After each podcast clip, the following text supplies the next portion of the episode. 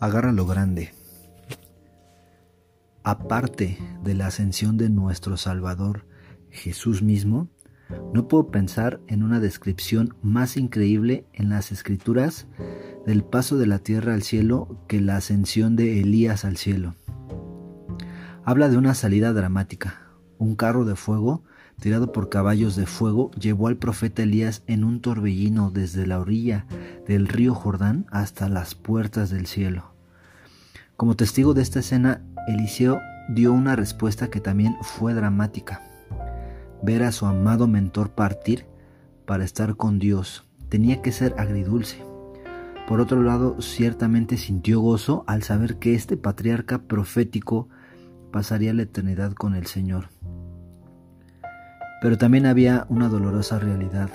Eliseo extrañaría la presencia de su mentor aquí en la tierra, y a pesar de recibir su pedido de una doble porción, de la porción espiritual estamos hablando de unción profética, Eliseo enfrentó un futuro desconocido. El hecho de que confiara en Dios no significa que Eliseo no sentiría aprensión por el resto de su vida. En esta separación de los profetas, es importante notar que Elías soltó su manto. Algunas personas se enamoran tanto de lo que llevan que olvidan quién los lleva. Algunos creyentes hacen ídolos de sus títulos, posiciones o autoridad, usando sus mantos para elevarse a sí mismos en lugar de servir a los demás.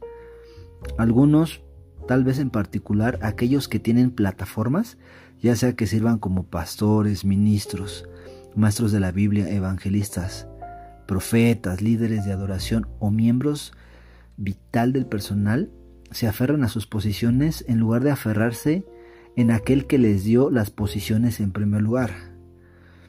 Nunca olvides que el Dios del manto es mucho más importante que el manto de Dios. A veces tienes que dejar de lado lo que amas para pasar al siguiente nivel. Puede resultar frustrante, aterrador e incluso angustioso dejar el gozo de servir a Dios en una sola función para el papel desconocido que estás llamado a cumplir pero a veces tienes que soltar un manto para acercarte a tu creador del manto.